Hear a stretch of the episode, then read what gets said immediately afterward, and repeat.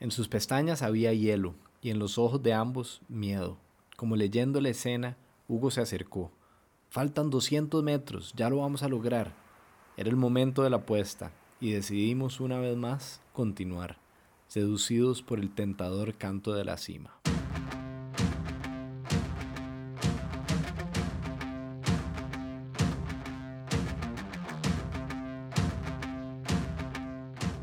Mi nombre es Sebastián Castro Sazo. Bienvenidos y bienvenidas al podcast de Wondermer, donde estaremos explorando el poder que tienen los viajes sobre la imaginación humana, de generar asombro puro en ella, en especial aquellos viajes que vivimos internamente, lejos de nuestra zona de confort, o lo que nos gusta llamar viajes internos afuera.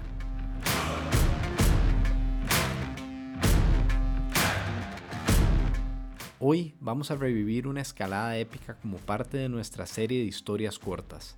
Estas historias también están disponibles en nuestro blog wondermore.org/blog y en nuestro canal de YouTube. Y además serán parte del libro Chifrijo en Nueva Zelanda, que esperamos publicar pronto.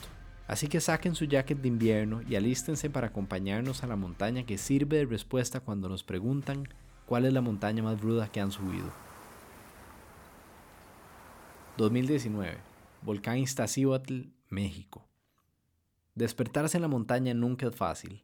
Eran las 2 de la mañana y habíamos dormido si acaso un par de horas. La falta de oxígeno mezclada con la ansiedad del futuro inmediato dificulta conciliar el sueño. A mi lado estaba Tyne, otro empedernido explorador y primer miembro oficial del equipo de Wondermore. Nuestra misión, explorar la dificultad del Ista, mítica montaña también conocida como la Mujer Dormida con el fin de traer un grupo de aventureros en un viaje de reconexión ancestral, aprovechando el estatus icónico de la montaña como representante de la feminidad para cuanta civilización prehispánica se asentó en este milenario valle. Preparándonos para un frío inmovilizador, nos pusimos todas las capas, repasamos todo el equipo y salimos dispuestos a enfrentar lo que la Pachamama nos pusiera enfrente. Para nuestra sorpresa, la mujer dormida estaba más dormida que nunca. Ni una gota de viento, ni una nube curiosa, solamente una majestuosa luna llena iluminando el camino hacia la cima a más de 5.200 metros sobre el nivel del mar, invitadora en su distante blancura y aparente inocencia. Fiel a mi tradición de escuchar libros mientras subo montañas, me encontraba en una especie de éxtasis pasivo, totalmente presente en cada paso hacia arriba, y a la vez muy conectado con mi niño interior. El libro se llamaba Dinosaurios para adultos. Era un análisis profundo y científico sobre los millones de años que estos gigantes dominaron la Tierra. Quizá fue por el libro o la incremental dificultad del terreno que ignoré los ligeros cambios en temperatura y clima. Lo cierto es que al llegar a los 4.700 metros, a eso de las cuatro y media, la luna se había escondido detrás de nubes densas y me vi urgido de ponerme los guantes de frío. Ya nos habían avisado que el eclipse que se estaba dando en varias partes del mundo esa misma noche podría generar cambios meteorológicos drásticos. Pero la sonrisa y actitud ligera de Hugo, nuestro guía local de 19 años, sería suficiente para continuar con solo vestigios de preocupación. Una hora más tarde, sin embargo, refugiados tras una gigantesca roca con vientos que superaban los 80 o 90 kilómetros por hora, la tendencia era en la dirección opuesta de la tranquilidad. La nieve, tan romántica en mi cabeza, era una señal de que aquello solo se iba a poner peor. A 5000 metros estamos bastante cagados del frío. Ojo como está como congelado todo. Y eso que ven es eh, humedad congelada. Time, testimonio hasta ahora, entre las tinieblas. creo que nunca había apreciado tanto un hueco en una piedra. y sí, creo que estos últimos 20 minutos han sido los más extremos de mi vida. Mae, imposible traer un grupo aquí, le dije a Tain, consciente de que nuestros clientes estarían al borde de la zona de pánico.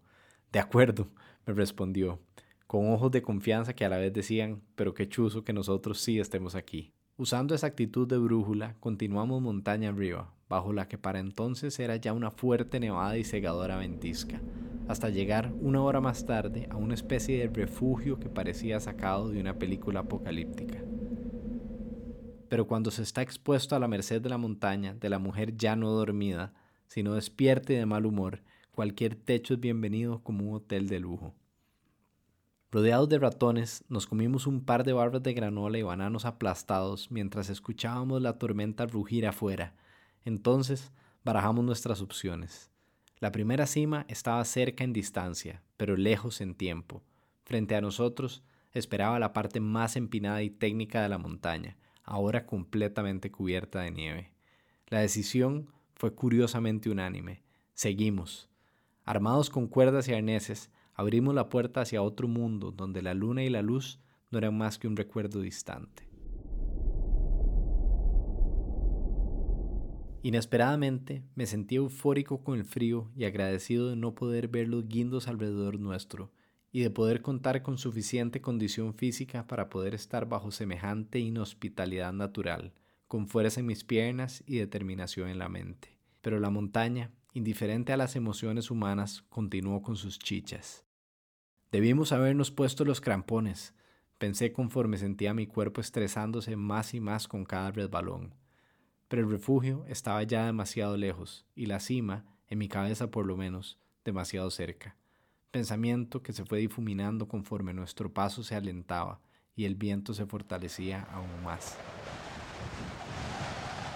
Totalmente a la merced de los elementos, vi en los ojos de Tain una preocupación nueva, una mirada de esas que manda un rayo de miedo por la espina dorsal.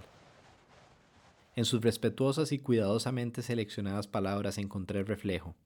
Estoy manejando un nivel de estrés muy alto, mae, dijo mientras se agarraba a la helada roca. En sus pestañas había hielo y en los ojos de ambos miedo. Como leyendo la escena, Hugo se acercó. Faltan 200 metros, ya lo vamos a lograr. Era el momento de la apuesta y decidimos una vez más continuar, seducidos por el tentador canto de la cima.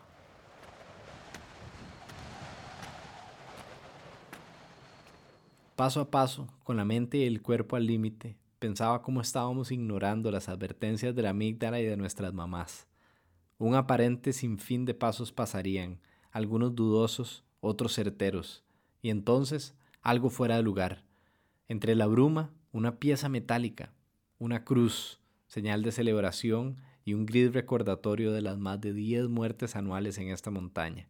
Hasta que el macabro pensamiento se disipó con la sonrisa de Hugo. Estábamos en la cima. Colapsado en mis rodillas, esperé el momento del alivio y la gloria, pero no llegó.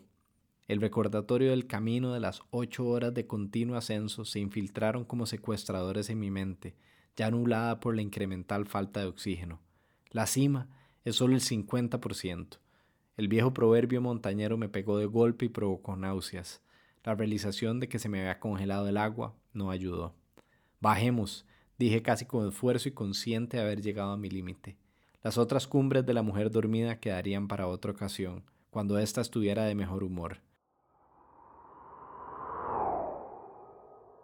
La intensidad de saberse tan expuesto y lejano del calor y la seguridad física genera una dosis de resiliencia forzada que puede salvar vidas.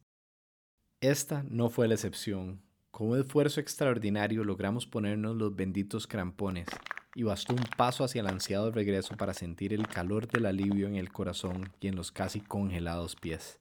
Con la sangre pompeando y los crampones agarrándose como garras en el hielo, avanzamos a un paso mucho más firme, conscientes del aumento del nivel de oxígeno con cada paso, cuidadosos de no bajar la guardia, recordándome que la gran mayoría de los accidentes en la montaña suceden de bajada. Este refugio, lo mejor que nos ha pasado. Eh, estamos bastante hechos mierda. ya bajando de vuelta hacia abajo, por eso no se ve nada. Fácilmente creo que la vara más extrema y difícil que he hecho en mi vida. La progresiva partida de la tormenta reveló lo dramático del terreno que habíamos escalado tan solo horas antes. Un fino trillo flanqueado por magnánimas torres de piedra y vacíos infinitos. Una belleza peligrosa y curiosamente invitadora. Una cara de México que jamás creí ver. Y una montaña que a la fecha continúo visitando en mis sueños. Como habrán deducido por la historia, tomamos la decisión, creo yo, la más sabia, de llevar a nuestro primer grupo a México a otra montaña, el Nevado del Toluca, con 4.680 metros sobre el nivel del mar, es una montaña preciosa y accesible que esperamos visitar muy pronto con un nuevo grupo de aventureros y aventureras. Así que si te llama el canto de la cima como nosotros, puedes meterte a wondermore.org e investigar próximas aventuras hasta una cumbre.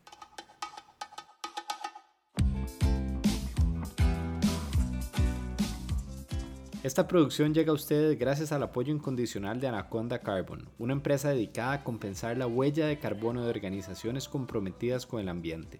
En Wondermore compensamos la huella del viaje de todos nuestros clientes gracias a Anaconda, algo que ustedes también pueden hacer en sus empresas escribiendo a info.anacondacarbon.com. Anaconda, ayudándote a ayudar al planeta. Y por supuesto, muchísimo agradecimiento a Pasiflora quienes tristemente ya no existen como banda, pero sí como buenas amigas, incluyendo a mi querida Chris, que amablemente nos prestó su música para amenizar este y otros episodios. Y si este episodio de nuestro nuevo podcast te gustó, porfa compartirlo con tus amigos y con las personas que creas o soñes con compartir un viaje. Y por favor, también dale follow para asegurarnos de mantenerte informado sobre próximos episodios. Recuerda, wondermore.org el website, arroba WeWondermore el Instagram y por supuesto YouTube para poner imágenes a tu imaginación. Nos vemos en la próxima aventura.